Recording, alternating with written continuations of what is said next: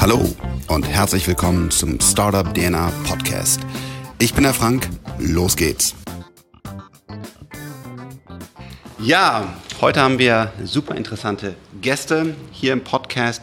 Ähm, wir haben ja die Mission bei Freigeist, dass wir tiefgreifende Technologie aus Deutschland, aus Europa fördern wollen und dass wir immer sehen, dass echt großartige Sachen an unseren Universitäten gebaut werden. Wir aber noch schwach darin sind, daraus dann auch herausragende Unternehmen zu bauen. Und äh, da wollen wir unseren kleinen Teil dazu beitragen. Und heute aus Karlsruhe, ähm, ja, drei, zwei Unternehmer sozusagen oder vielleicht bald werdende Unternehmer und äh, eben anders am Tisch. Ähm, stellt euch doch einfach mal vor, vielleicht der Reihe nach und danach auch, was ihr macht. Ja, also mein Name ist Roland Dittmeier. Ich bin von Hause aus Chemieingenieur und ich bin am Karlsruher Institut für Technologie Institutsleiter am Institut für Mikroverfahrenstechnik. Und uns bewegt in der Forschung ganz intensiv der Klimawandel, erneuerbare Energien und wie wir sozusagen da vorankommen in der Implementierung der Energiewende. Das ist unser großes Thema. Und da sehe ich auch die Notwendigkeit, dass wir tatsächlich Innovationen generieren, neue Firmen gründen und auf dem Weg auch versuchen, äh, die Entwicklung voranzutreiben. Da kurzer Hinweis, ähm, wir durften euch ja schon öfters besuchen und wir haben echt tolle Sachen äh, am Kit gesehen. Also äh, wirklich herausragende Forschung. Teilweise kann man es fast gar nicht glauben, was da, was da alles entsteht. Also äh, echt cool, was ihr, was ihr da alles äh, voranbringt. Ja, mein Name ist Michael Klump. Ich bin am selben Institut, also auch im Karlsruhe Institut für Technologie, Institut für Mikroverfahrenstechnik, ähm, als Postdoc ähm, tätig und bin an vielerlei verschiedenen Forschungsprojekten mit involviert, die ähm, sich mehr oder weniger alle damit beschäftigen, wie man aus CO2 und erneuerbarem Wasserstoff ähm, zum Beispiel erneuerbare Kraftstoffe herstellt, ähm, was mich besonders freut, weil es mich ähm, praktisch auch wirklich vom, von Herzen auf bewegt und ich da mit großer Freude mitwirken kann. Cool. Jetzt habe ich ja mein Studium nicht beendet. Mhm. der Doktortitel war in unendlicher Ferne oder ist heute noch in unendlicher Ferne. Der wird mich wahrscheinlich, er wird nie zu mir finden. Ähm, was ist ein Postdoc?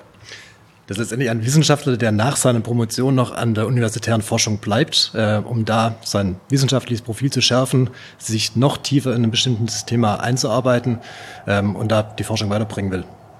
Okay, das heißt, du hast eine feste Stelle, die auch dann bezahlt ist von der Universität oder? Genau, ich bin bei der Universität angestellt. Ähm, genau, meinen Doktortitel habe ich damals an einer anderen Universität gemacht, bin dann praktisch ans KIT gewechselt, nachdem ich den Doktortitel bekommen habe und arbeite jetzt hier als Gruppenleiter im Institut. Mein Name ist Paul Kant. Ich komme auch vom Karlsruher Institut für Technologie, gleiches Haus, Institut für Mikroverfahrenstechnik und bin dort Doktorand. Und ähm, mein Thema ist vielleicht zu dem, was wir veröffentlicht haben, schon der nächste Schritt. Was? Ihr müsst gleich sagen, was ihr verraten dürft. Ja. ähm, ich äh, versuche quasi das, was wir in der Veröffentlichung mit elektrischer Energie vorschlagen, mit Sonnenlicht zu machen, quasi künstliche Photosynthese äh, einzusetzen, um aus CO2 und Wasser einen chemischen Energieträger eben mit Hilfe von Sonnenlicht äh, zu synthetisieren. Okay. Das ist sehr ambitioniert und äh, da, das, haben wir, das haben wir gesehen und äh, ihr habt ja da ein Papier veröffentlicht und haben gesagt, Mensch, wir müssen einfach mal zusammensetzen und quatschen. Also vielen Dank, dass ihr, dass ihr heute hier seid. Aber genau, jetzt muss ich euch löchern und ähm, ich liebe Technologie. Ja, ich bin in eurem Bereich sicherlich nicht so stark und äh, unsere Zuhörer äh, auch nicht alle. Deswegen versucht doch mal, das ist auch eine ganz wichtige Eigenschaft, mal so ganz einfach zu erklären, was ihr bauen wollt, was eure, eure Vision ist und wo ihr da gerade steht und was es noch für Herausforderungen gibt? Die Vision besteht darin, ähm, vielen Menschen in der Gesellschaft die Möglichkeit zu geben, selbst Teil der Energiewende zu werden, indem sie in ihrem Haus oder vielleicht in einem Hausverbund äh, in einem großen Bürogebäude eine Anlage äh, installieren, die gekoppelt an die Klimaanlage CO2 aus der Luft filtert und dieses CO2, ähm, unser großer Klimakiller, äh, direkt mit Hilfe von elektrischer Energie in einen chemischen Energieträger umzuwandeln. Also Sorry, ich muss dich stoppen. Ich versuche ja. mitzukommen und dann auch alle unsere Hörer. Also wir haben heutzutage äh, Klimaanlagen. Das sind sozusagen wie Wärmepumpe ist das, wie man heizt, das gleiche System. Das heißt, vielleicht kannst du auch nochmal in drei, vier Worten kurz erklären, wie eine Klimaanlage funktioniert. Also ich denke mal, die Klimaanlage pumpt uns frische Luft mit der richtigen Temperatur in unseren Innenraum rein oder zieht diese Luft heraus, dass wir hier immer ein passendes Raumklima haben mit der richtigen Temperatur, mit der richtigen Luftfeuchtigkeit, dass es schön angenehm ist. Und das sind diese Kompressoren, die wir alle kennen, diese, diese grauen Boxen mit den Ventilatoren. Die äh, außen auf den Häusern genau, drauf sitzen. Genau. genau. Oder auf dem Dach. Oder auf dem Dach. Und jetzt der nächste Schritt. Was, wo klingt ihr euch da ein und was wollt ihr da machen? Wir klinken uns an der Stelle ein, wo diese viele Luft, die wir aus den Räumen äh, saugen oder hineingepumpt werden, ähm, diese Luft wollen wir quasi nutzen, um das CO2 an der Stelle rauszuziehen. Das heißt, du sagst, das ist ein Punkt, wo eine Menge Luft zirkuliert. Und jetzt geht eure Technologie hin und entzieht dieser Luft CO2. Das hört sich für mich nach Magie an, ja. Also wie gesagt, ich bin äh, da.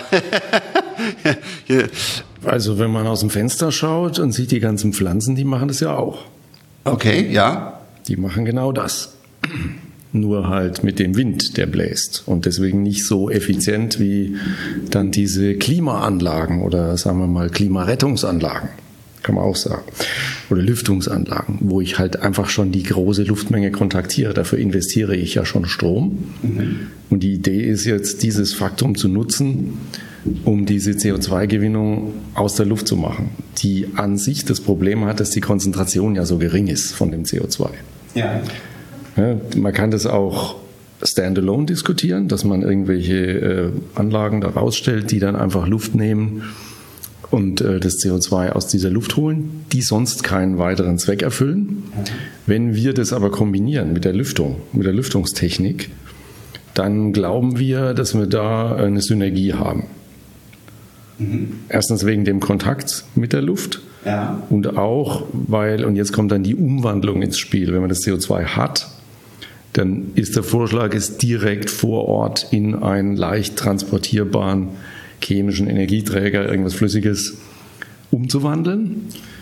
Das passiert in einer Reaktion, die Wärme freisetzt. Und diese Wärmefreisetzung kann ich nutzen für die CO2-Gewinnung. Das ist der zweite Punkt der Synergie. Das sind, das sind eigentlich die zwei Aspekte, wieso Klima und CO2-Gewinnung aus der Luft zusammengehen.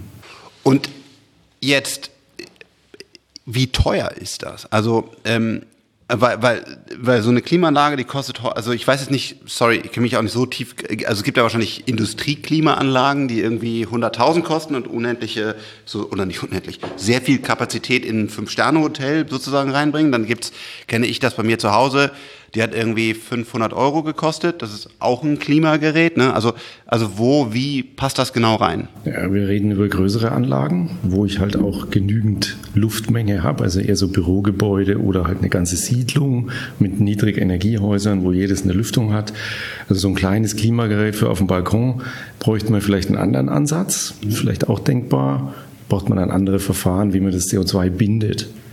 Ja, also letztlich die Überlegung ist, es muss CO2 aus der Atmosphäre raus oder darf gar nicht erst in die Atmosphäre rein. Das ist ja die Thematik. Ja.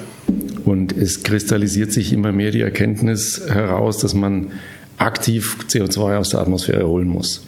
Ja. Und wenn wir jetzt was haben, was äh, viele Leute direkt anwenden können und was bezahlbar ist, das ist jetzt zur Frage der Kosten, dann glauben wir einfach, dass wir damit den Hebel haben. Wir haben das noch nicht alles ausentwickelt. Ja? Also wir können diese Umwandlungskette, die können wir eigentlich. Und es gibt diese Lüftungsanlagen natürlich und es gibt auch diese CO2-Capture-Anlagen. Aber es gibt jetzt nicht das integrierte System. Und da kommt jetzt halt auch diese die spezielle fachliche Ausrichtung des Instituts für Mikroverfahrenstechnik ins Spiel. Weil unser Job ist es, solche Systeme zu miniaturisieren. Okay kompakt zu machen, ja, so dass sie wirklich in so einem Bürokomplex eingebaut werden können ohne Problem. Ich hoffe, dass ähm, wir irgendeinen Weg finden, dass derjenige, der der CO2 damit Belastung für unseren Planeten generiert, das irgendwie zahlen muss. CO2-Steuer ist ein vielfach diskutiertes System. Vielleicht ist es falsche, vielleicht muss man auch Handel ermöglichen oder was auch immer. Auf jeden Fall müssen wir damit aufhören, dass wir als Menschen einen Fußabdruck hinterlassen. Also wir müssen eigentlich versuchen, das ist ein langer Weg, aber das ist so mein, mein Ziel und das, was, wo wir hier an Freigeist auch dran arbeiten. Man nennt das so Cradle to Cradle, dass man einfach sagt, äh, ich bin so auf die Welt gekommen und ich verlasse die Welt, als wäre der liebe Frank nie hier gewesen. Ne? Und vielleicht habe ich auch noch eine Chance, weil sich ja auch viel entwickelt und zum Beispiel dann, sage ich mal, zwei, drei Euro Anlagen kaufe. Muss man sehen und wie viel CO2 nehmen die dann raus, indem ich noch äh, vielleicht auch ein paar ähm, Kilo Plastik aus den Meeren raushole wobei der glücklicherweise wenig von uns rankommt, aber trotzdem auch das ist ein schreckliches Thema. Also ich glaube, es gibt auch noch Möglichkeiten, hoffentlich für Personen wie mich, die in ihrer Jugend leider schlecht gelebt haben, äh, bei uns kam der Big Mac damals noch in Styropor-Verpackung, muss man ehrlicherweise sagen, habe ich mir, also haben, ohne auch meine Eltern jetzt, äh, die haben das gekauft, ich habe das gegessen und es war auch mein Fehler.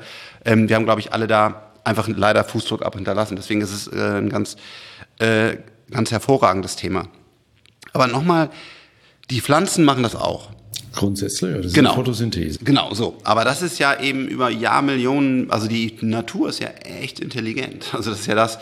Und ähm, wo, wo, wo steht ihr? Also äh, du sagst, der Prozess ist da, aber was, was schätzt du ein jetzt als, als Techniker? Wie lange wie lang dauert das noch? Was sind eure großen Herausforderungen? Wie realistisch ist das Ganze? Also ich meine, die ganzen einzelnen Technologien, die man benötigt, um von der Luft und einem erneuerbaren Strom bis hinten zu einem erneuerbaren Kraftstoff zum Beispiel oder chemischen Energieträger zu kommen, die sind an sich alle vorhanden und zum Teil auch äh, auf dem Markt erhältlich. Und das ist insgesamt dann auch, dass es sich lohnt, dass ich nicht wieder mehr Energie reinstecken muss, als ich nachher rausbekomme und so weiter, sondern das ist irgendwie, weil es gibt ja auch heute schon Projekte, die CO2 aus der Luft ziehen, aber halt unendlich, oder nicht, nicht unendlich viel, aber sehr, sehr viel Energie benötigen und dann unterm Strich rechnet sich es eigentlich nicht mehr. Das heißt, das sind wirklich auch Verfahren, die ihr heute im Labor sozusagen fertig habt, die effizient genug sind, sodass es Sinn macht.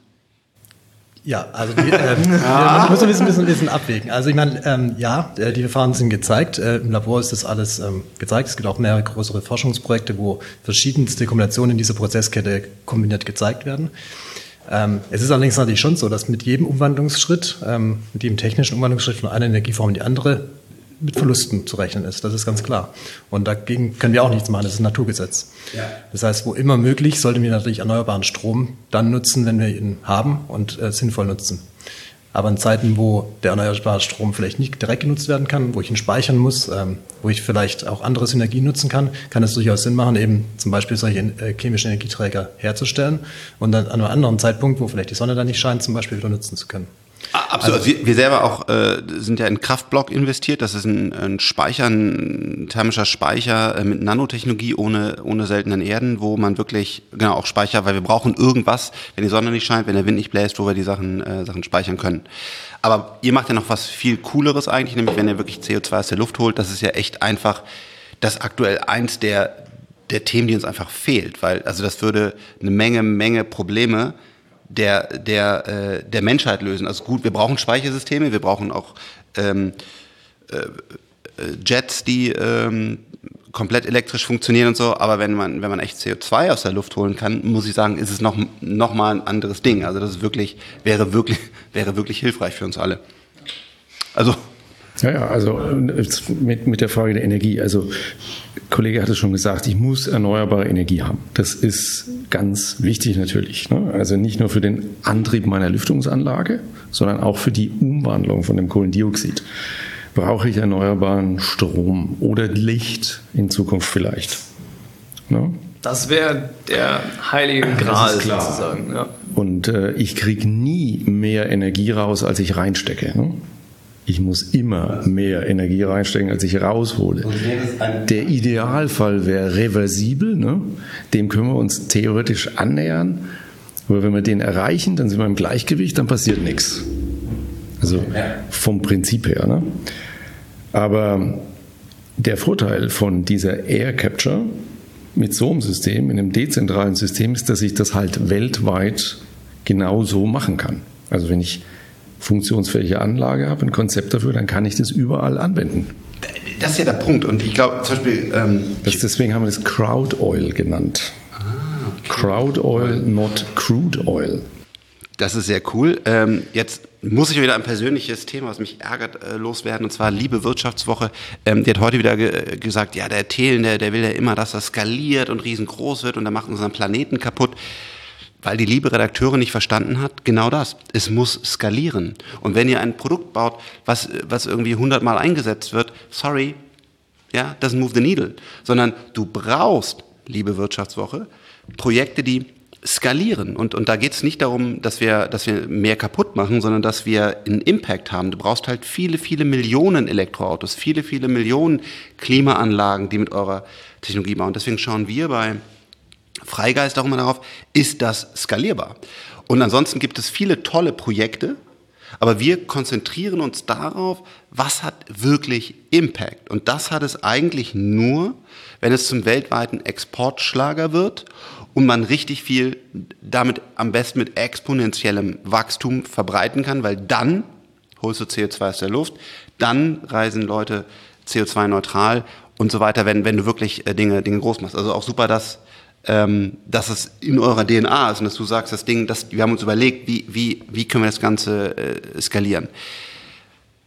Was sind eure Herausforderungen? Was hält euch auf? Was sagt ihr, Frank, wenn du mir heute drei Dinge mitgeben kannst äh, in der Wunderflasche? Was, was darf ich euch mitgeben? Ja, gut, Geld braucht man natürlich immer, das ist sowieso klar. Ähm, auch für die Forschung. Ich, meine, ich verwende einen Großteil meiner Zeit äh, dafür, Geld Anträge. aufzutreiben. Mm -mm, ja. Wir haben jetzt äh, im Rahmen äh, der Helmholtz-Gemeinschaft, wir gehören zur Helmholtz-Gemeinschaft, ein Projekt, äh, was hoffentlich bald bewilligt wird. Das ist die Klimainitiative. Und das ist ein Projekt, in, des, in dessen Rahmen wir das jetzt weitertreiben wollen. Und wir wollen dann im Endeffekt bei unserem Institut tatsächlich so ein System mal bauen.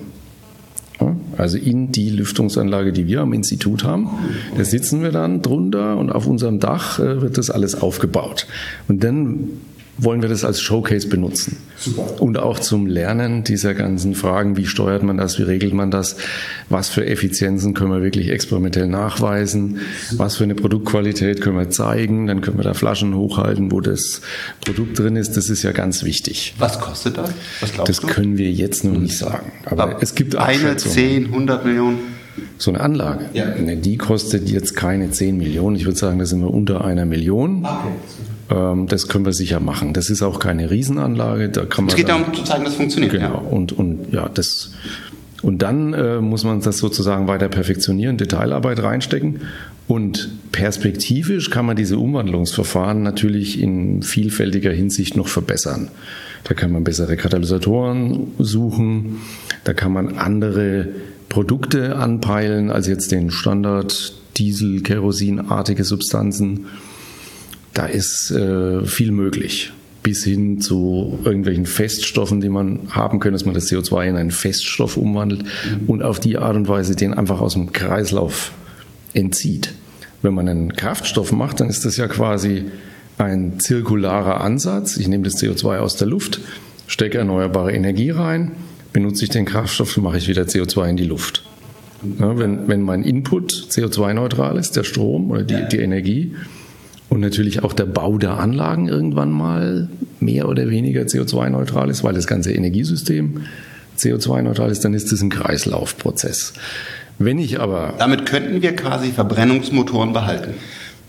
In gewissem Umfang. Da würde ich auch mal sagen, ich propagiere nicht, dass wir jetzt das genauso weiterfahren wie heute, sondern ich bin schon der Meinung, dass man die anderen Optionen auf jeden Fall auch voranbringen soll. Ja.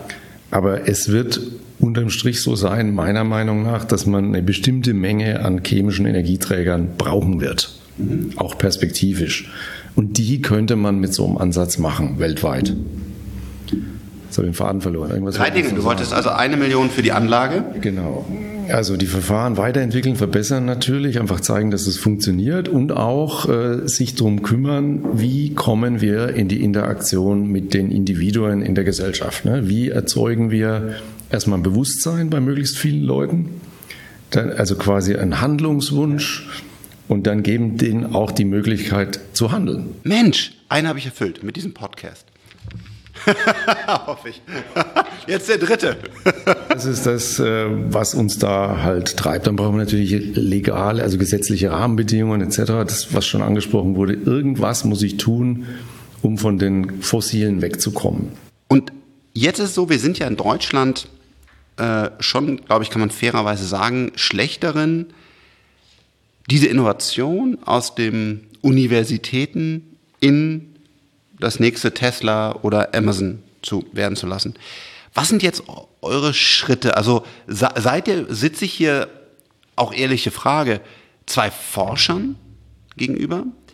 Sitze ich hier zwei potenziellen nächsten Elon Musks gegenüber, die sagen, ich, ich will das bauen? Oder was?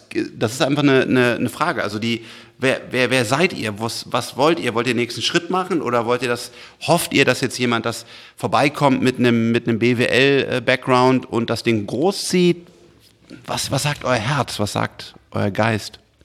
Also zunächst mal denke ich, zumindest wenn ich für mich spreche, bin ich mal Forscher, zunächst mal, aber ich traue mir das durchaus zu, zu sagen, wir gründen jetzt hier äh, ein Start-up und lassen da was Cooles, Großes draus werden. Äh, klingt verdammt spannend. Wir müssen verdammt viel lernen auf dem Weg, mit Sicherheit. Und äh, werden uns mit Sicherheit auch freuen, wenn wir ähnlich enthusiastische Mitmenschen finden, die auch überzeugt sind von der Vision und die äh, Lust haben, Teil davon zu werden.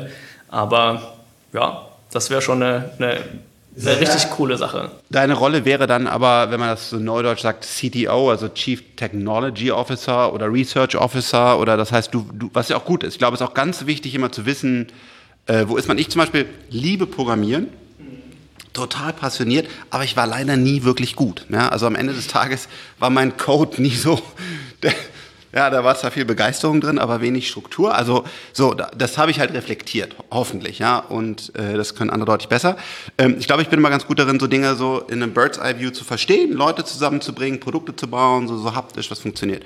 Und du sagst eben auch genau das. Heute bist du noch mit vollem Herzen Forscher. Hm? Und du möchtest aber mal gucken, kann ich da reinwachsen, auch etwas wachsen zu lassen. Wie sieht es bei dir aus? Ähm, letztendlich kann ich da gerade anschließen. Also ich habe die letzten ähm, gut, gut, zehn Jahre meines Lebens mit äh, Forschung verbracht, ähm, angefangen vom Studium, dann über die Promotion und jetzt ähm, in Karlsruhe. Ähm, und denke, das ist auch der, der Punkt, wo ich, wo ich gut drin bin, ähm, das technische Verständnis und die technische Realisierung voranzutreiben. und würde in Richtung Unternehmensgründung zum Beispiel auf jeden Fall Expertise von zum Beispiel einem BWLer benötigen, weil ich da eben schlichtweg das nicht gelernt habe. Nichtsdestotrotz spannend findest du? Super spannend ähm, und brennt darauf, immer neue Sachen kennenzulernen. Das ist auch ein bisschen die, die Natur eines Forschers. Jetzt die Frage, ähm, es gibt ja IP, also Intellectual Property, das sind Dinge, wo man geforscht hat und wo man dann gesagt hat, die hat man patentiert oder die gehören einem auch einfach, weil man das selber entwickelt hat. Und jetzt sagen wir ja auch, so die allgemeine Meinung ist, das ist nicht gut geregelt in Deutschland, weil normalerweise muss man das möglichst gut rauskriegen. Die Universität bekommt dann vielleicht drei Prozent oder sowas im Unternehmen. Ich will jetzt keine Zahlen nennen, aber eben nicht die Hälfte oder sonst was, weil sonst kann ja auch kein Amazon oder kein Tesla oder was auch immer daraus entstehen. Kannst du uns da so ein bisschen Hintergrund geben? Wie ist das aktuell am Kit geregelt? Kriegst du gerade, oh Mist, das kriegen wir da nie raus? Oder sagst du, Frank, das haben wir doch mittlerweile toll unter Kontrolle, da gibt es Standardverträge, die sind ganz fair. Wo stehen wir da? Also ich finde, dass das am KIT eigentlich recht gut funktioniert, recht gut geregelt ist wenigstens aus meinem Blickwinkel. Also ich bin jetzt, bei mir sind es sicherlich schon 25 Jahre Forschung. Ich bin seit zehn Jahren am KIT und wir haben ja noch ein anderes Spin-off vom Institut. Äh, und wir haben eigentlich eine recht hohe Aktivität in der Patentierung, mhm. Erfindungsmeldungen, Patentierung auch aktive Pflege dieses Portfolios, das funktioniert relativ gut am KIT mit dem, auch mit dem Helmholtz-Background, mit dem Forschungszentrumshintergrund. Ist ein bisschen anders als den meisten Universitäten, die so einen Hintergrund nicht haben. Also Forschungszentrum Karlsruhe früher, ähm, das ist ja die Vorgängerorganisation zur Hälfte, hat ein sehr gutes Patentportfolio gehabt. Und das haben wir immer noch. Und wir entwickeln das auch weiter. Und ähm, das KIT engagiert sich auch in diversen Startups und äh, gibt denen auch was mit auf den Weg. Aber was ist, wenn die beiden Jungs jetzt losrennen wollen? Was passiert dann in der Praxis? Ja, da passiert dasselbe, was wir mit den anderen auch gemacht haben. Die kriegen sozusagen das IP, was sie dafür brauchen. Wenn, wenn das KIT das hat, dann kriegen die das. Für Gibt es da Feste oder verhandelt man das dann einfach? Das muss man im Einzelfall aushandeln, okay. meinetwegen für eine, für eine Beteiligung an dem ja. Unternehmen oder auch als. Das sind verschiedene Sachen denkbar. Aber das heißt, das habt ihr schon öfters gut äh, geregelt? Ich persönlich habe das einmal mit begleitet, ja. mit begleitet äh, zumindest als Institutsleiter halt, der dann auch für die, für die Forschungsseite verantwortlich ist. Und nach meinem Eindruck funktioniert es gut. Also für mich, mein, mein Herzensmodell wäre eine Beteiligung weil ich auch möchte, dass wenn ein, ein, ein Amazon oder was daraus wird, dass das dann relevant Geld zurückbringt in die Uni, weil ich möchte auch, dass unsere Universitäten, ich meine, wenn man sich so, so ein MIT oder so äh, anschaut, die haben halt echt riesige Budgets, weil da auch die richtigen Leute studiert haben, dann spenden die entweder oder ich weiß gar nicht, ob, muss ich sagen, MIT auch irgendwo daran beteiligt war. Aber das ist für mich das Wichtige, dass das gesamte Ecosystem in sich selber größer wird. Also, dass wir immer größer denkende Gründer haben, dass wir mehr Forschungsgelder haben und dass wir dann dieses Spinning Wheel in Europa, was wir bisher leider nicht so richtig geschafft haben, äh, groß machen, dass wir alle davon was haben. Ja, deswegen, äh, genau, wäre, muss, müsst ihr natürlich im Einzelfall sehen, aber auch hier nochmal, wenn, wenn, wenn du als Gründer gerade sowas überlegst, mit deiner Uni verhandelst, ähm, finde ich eine Beteiligung fair und richtig, weil es nimmt dir jetzt keinen Cash weg. Du kannst weiter wachsen, aber hey, wenn es groß wird, ist es auch fair, wenn die Uni äh, viele, viele Millionen zurückbekommt, weil es war der einfach mein, mein persönlicher View. Es war, ist Aber mein das, das sieht, sieht die Uni auch so, würde ich sagen. Die, wir, wir wollen natürlich da auch sozusagen einen Rücklauf äh, von Mitteln haben, um wieder neue Sachen anzugehen. Aachen zum Beispiel hat ähm, so eine Production Facility, wo die, wo die, äh, die haben einen sehr starken ähm, Produktions-Background. Und finde ich auch echt cool, dass sie dann da quasi Sachen auch testen können, weil die haben so also eine Facility, ich weiß ehrlich gesagt gar nicht, was da genau gebaut wird, ähm, aber dann, wenn die dann irgendwie mit Drohnen das Ganze beobachten wollen, schneller machen wollen, können sie sofort rein. Von daher finde ich auch super, dass ihr das bei euch direkt in eurer Klimaanlage ähm, installieren wollt und damit loslegen wollt. Das ist schon echt, äh, ist cool. Also man, das ist auch eine, eine tolle, äh, tolle Möglichkeit, ähm, dass wir das haben. Ja, ihr seid, habt doch eine großartige Mission. Ich hoffe, ähm, wir, wir sehen uns noch mal häufiger wieder, einfach weil ich super spannend finde. Vielleicht dürfen wir auch mal investieren, wenn das irgendwie mal eine Möglichkeit ist, wenn ihr Bock auf äh, Freigeist habt, weil das sind Themen, die uns sehr äh, sehr bewegen. Ja, wir wollen, ähm, wir, wir müssen jetzt den Planeten verändern. Äh, wir sind nicht der Überzeugung, dass Verbote der richtige Weg sind. Also natürlich müssen wir Bewusstsein schaffen. Das ist auch ganz wichtig zu sagen, hey, übrigens, es gibt nur einen Planeten. Hey, übrigens, du hast eine Verantwortung. Ähm, das ist ganz, ganz wichtig. Aber ähm, ich glaube jetzt zum Beispiel Inlandsflüge erstmal pauschal zu verbieten oder so, ich weiß nicht, ob es der richtige Ansatz ist, sondern besser ist halt wirklich gute Produkte, die dann aber auch fördern und voranbringen, damit man, ähm, damit man damit dann halt wieder ein Leben hat, was, was äh, wir brauchen nicht alle immer noch mehr Fleisch und noch mehr das oder das, aber dass man halt einen guten Lebensstandard noch hat, sonst wird es auch schwierig werden, den Leuten das wegzunehmen. Und vor allen Dingen, das Exportmodell ist so wichtig, weil China oder US werden nicht hingehen und sagen, ähm, wir fahren jetzt unseren Konsum runter. Ich glaube, die sind dann noch progressiver als wir. Ähm, sondern das Tollste wäre doch, wenn wir es schaffen, ein Exportschlager zu werden mit solchen Technologien, die halt eben Reisen ermöglichen, die halt eben sagen, so eine Klimaanlage kann jetzt auch gleichzeitig echt noch Gutes tun und das zu einem Preis, wo es sinnvoll ist und damit Energie generieren. Das ist eigentlich so mein, mein Traumszenario, dass wir, dass wir das umsetzen und dann in die Welt exportieren, damit der gesamte Planet äh, wieder eine Überlebenschance hat. Ja, ich schätze, es wird uns gar nichts anderes übrig bleiben, wenn wir das ernst nehmen, weil wir haben ja nur ein paar Prozent am Gesamt-CO2-Ausstoß. Äh, genau, es ist manchmal auch überschätzt, was wir in Deutschland damit tun können. Es ist gut, dass wir es machen, weil... Es ist schon ganz wichtig, dass wir es machen und ah. dass wir es erfolgreich irgendwo machen, damit es kopiert werden kann. Ja. Eure letzten Worte als vielleicht baldige Gründer.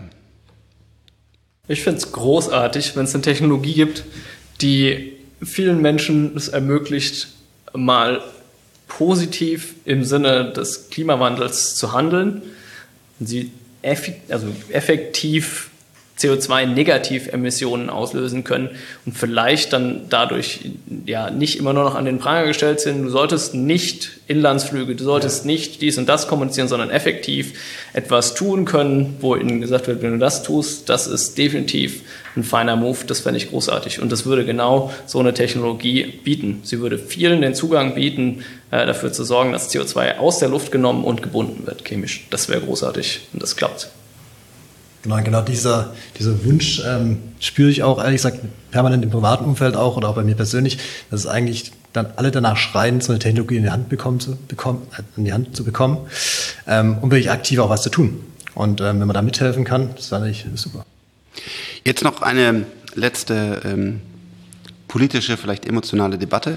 Wir sind ja alle einig hier, wir müssen das CO2 reduzieren, also vielleicht sogar Negativemissionen einführen. Ähm, seid ihr da von den Grünen, die das ja oftmals so, so für sich so gut bei der, bei der Bevölkerung platzieren, seid ihr von denen unterstützt? Machen die was dafür? Waren die schon mal bei euch und sagen, toll, und hier sind irgendwie, wir wollen da mehr Gelder haben? Meine Meinung ist meine persönliche Meinung. Ich finde, dass das ist für uns ein zentrales Thema, äh, den Planeten zu retten. Aber ich finde, wenn man es sich tief durchdenkt, dann helfen die Grünen da gar nicht, weil das, was wir brauchen, ist Forschung und Entwicklung. Ansonsten werden wir allein schon auch aus der, aus der Perspektive, die du eben aufgemacht hast, gar nicht vorankommen, weil es um den gesamten Planeten geht. Das ist ein Problem. Und da sehe ich gar nicht, also immer wenn ich mit den Grünen da spreche, da sehe ich nicht, dass sie das verstehen und sagen, pass auf, das Allerwichtigste ist, dass wir eine mega Forschung in Deutschland haben und das exportieren. Deswegen auch die Frage an euch, weil ihr sagt, seht, waren die schon mal bei euch, die Grünen? Also die Grünen waren auch schon bei uns, also jetzt aus Karlsruhe zum Beispiel. Äh, waren auch schon andere bei uns. Also ich persönlich äh, muss sagen, ich, ich nehme jetzt die Grünen nicht unbedingt als äh, Technik oder Technologie oder forschungsfeindlich wahr. Auch nicht als feindlich, okay, nee. Okay. Ähm, jetzt, es gibt natürlich äh, bestimmte Personen, die dann bestimmte Ansichten haben, zum Beispiel zu synthetischen Kraftstoffen. Das ist so. Ähm, da kann man auch unterschiedliche Auffassungen haben, weil es auch wieder darum geht, für welchen Zweck jetzt. Ähm, ja, aber ich würde da jetzt ähm, speziell oder nur bei den Grünen da keinen Punkt sehen. Okay. Ich, ich nehme sie eigentlich eher als technologiefreundlich wahr. Das ist super. Das war bisher nicht mein Eindruck. Das wäre das wär gut, weil ich glaube, das ist wirklich der es einzige gibt diese Weg. Verbotsdiskussion immer, aber jetzt mal abgesehen davon, ja, hast du schon von mal pro Venture Capital, dass sie sagen, wir wollen mehr Venture Capital, wir wollen die Mehrwertsteuer von Venture Capital Fonds runternehmen, wir wollen mehr Geld in, in Elite-Unis. Das ist ein Wort, was wir gar nicht gerne hören. Ja, das sind jetzt vielleicht ein paar andere Aspekte, die halt noch eine andere Dimension haben. Also wenn es dann um, äh, was weiß ich, Besteuerung von Finanzgeschichten geht, da mag die Ausrichtung der Partei dann wieder eben ein bisschen anders sein oder mit äh, Eliten, das ist auch so ein Thema. Und wir brauchen Eliten. Mal, ja, natürlich brauchen wir die. Und Ihr seid doch auch Elite, ich meine. Äh, ja. Sicher. Ja. Sicher, aber das, der Begriff wird halt oft auch so ausgrenzend benutzt. Ja, und genau, das ist ja gar nicht genau, sondern eigentlich heißt das, dass, dass wir, genau, dass wir Leute. Es ist in unser aller Interesse, wenn die Leute, die irgendwas am besten können, da auch hinkommen, wo sie das entfalten können. Äh, absolut. Und ich, äh, ich glaube, Eliten sind nicht negativ, sondern wir brauchen das. Wir brauchen, also wir müssen alle gemeinsam fair miteinander umgehen, aber wir brauchen halt Leute, die, glaube ich, im früheren philosophischen Bereich wurde das mal so definiert, dass eine Elite Zeit hat zu denken und zu forschen und nicht mehr die einfachen Tätigkeiten machen müssen. Weil das ist ja das, was, was wir eigentlich ermöglichen wollen, dass wir zwei hellen Köpfen wie euch äh, einfach, du hast ja da eine feste Stelle jetzt zum Beispiel, einfach sagen, denk weiter, bitte denk weiter, denk weiter, damit, damit wir irgendwann diesen Planeten retten können. Und das ist das, und das ist für mich einfach so wichtig, weil ich das sehr ernst meine, in wie kommen wir wirklich voran und ich das manchmal auch, ich mich auch ein bisschen für Politik interessiere und dort einmischen will, weil ich äh, will, dass die Leute auch klug wählen und ähm, und, und dann wirklich hinterfragen, wie können wir denn wirklich diesen, diesen Planeten retten? Und für mich ist halt auch Technologie der Schlüssel und auch Technologie, die exponentiell wachsen kann. Nicht, weil ich ein böser Materialist bin und immer mehr haben will, sondern gute Technologie muss exponentiell wachsen, damit sie einen Impact hat. Aber neben der Technologie braucht es eben auch Rahmenbedingungen, die vielleicht Technologie nicht alleine lösen kann. Zum Beispiel wäre es sinnvoll, Anreize egal wie die jetzt aussehen, ob sie aussehen wie eine CO2-Steuer oder ähnliches zu schaffen, die äh, gezielt, äh, sagen wir mal, Konsum äh, oder Leben so lenken hin zu Technologien, hin zu Lebensweisen, die einen deutlich niedrigeren CO2-Impact haben. Ähm, und ich denke mal, das ist was, wo man vielleicht auch sag mal, mit regulatorischen Maßnahmen innerhalb der Gesellschaft arbeiten muss, sei es eine Steuer, sei es, sei es vielleicht ein Verbot, ich weiß es nicht. Also Verbote sind nicht das, was ich unbedingt fordern würde. Nee, aber es ist eine Steuer. Eine St also, oder weiß nicht, ich will jetzt auch nicht, ich habe mich jetzt hier gerade nicht für CO2, genau, ein Steuerungsinstrument. Und das ist hochkomplex zu regeln, da weiß ich auch nicht, was der richtige Weg ist, aber genau das, dass man sich einfach dann nicht so, so verhält, dass man das unendlich rausblasen kann, ja. weil wir alle zahlen das. Ne? Und das, das glaube ich. Äh man muss in Richtung zirkulare Wirtschaft kommen, letztlich. Ne? Nachhaltigkeitsaspekte, die Ideen sind ja nicht neu. Das gibt es ja seit den 70er Jahren mindestens. Club of Rome, Limit of Growth, Limits of Growth. Äh, die praktische Umsetzung ist immer schwierig, ne? als Individuum. Äh, da, glaube ich, ist ein ganz feiner Punkt. Äh, Club of Rome habe ich damals auch, eines der wenigen Bücher, die ich gelesen habe, ähm, fand ich, die haben ein großes Buch veröffentlicht, das fand ich sehr spannend. Aber ich glaube, der, damals wusste man nicht, was alles technologisch möglich ist, weil dieses Limit of Growth ist, glaube ich, das völlig falsche Mindset, sondern äh, Resourcefulness, zu sagen, ich kann nicht CO2 rausblasen, wie ich will, ich kann nicht einfach immer weiter aus diesem Planeten Öl, äh, Silizium, was ich was rausholen, das geht nicht. So, aber bitte nicht Limit of Growth, sondern zu sagen, äh, also more resourceful, also dass man sagt, was können wir erreichen, weil wir können weiter fliegen, wir können weiter ja, das machen, aber wir können eben nicht diesen sondern wir müssen aufhören, Öl zu verbrennen. Ich glaube, damals konnten die sich auch gar nicht vorstellen, wie, wie, wie weit wir mit Technologie kommen könnten, als dass das alles komplett möglich wäre, weil die Speichertechnologien damals nicht da waren und so weiter. Damals war das geprägt von der Ressourcenknappheit, da gab es die Ölkrisen und diese Dinge, klar. Damals äh, war die Denkweise ein bisschen anders. Jetzt denken wir ja vom CO2 her, ne? das ist unsere Hauptmotivation. Aber ich finde immer, dass, ich habe mal einen inspirierenden Vortrag von einem indischen Kollegen gehört, eben über diese zirkulare Economy. Ne? Dass man weg muss vom, wie ist es jetzt wieder, Take, Make, Waste, ja, das lineare Modell, viel rausholen, benutzen, nachher wegschmeißen, zum Borrow, Share, Return. Ja. Absolut, ja. Das, Borrow, share, das return. ist es eigentlich, wo wir hin müssen, was natürlich schwierig ist oder lange braucht. Es geht nicht von heute auf morgen. Cradle to cradle, don't ja. leave a footprint, das nicht. Aber wenn ich mir die, die, die Studierenden anschaue, dann mache ich mir da wenig Sorgen. Die man sieht es ja auch an den Schülern jetzt, Fridays for Future, Scientists for Future. Wir haben kein Problem, Studierende für diese Themen zu begeistern. Die kommen alle. Und ich glaube, das ist schon so, dass viele Leute was Sinnvolles tun wollen. Sehr schöne Worte. Vielen, vielen Dank, ähm, dass ihr hier wart. Äh, wie immer, kommentiert auf Social Media unter diesem Podcast. Was ist eure Meinung? Ähm, was haltet ihr von dem Projekt? Äh, was habt ihr für Ideen? Äh, Freue mich auf euer Feedback. Vielen Dank, dass ihr hier wart. Wir bedanken uns. Dankeschön.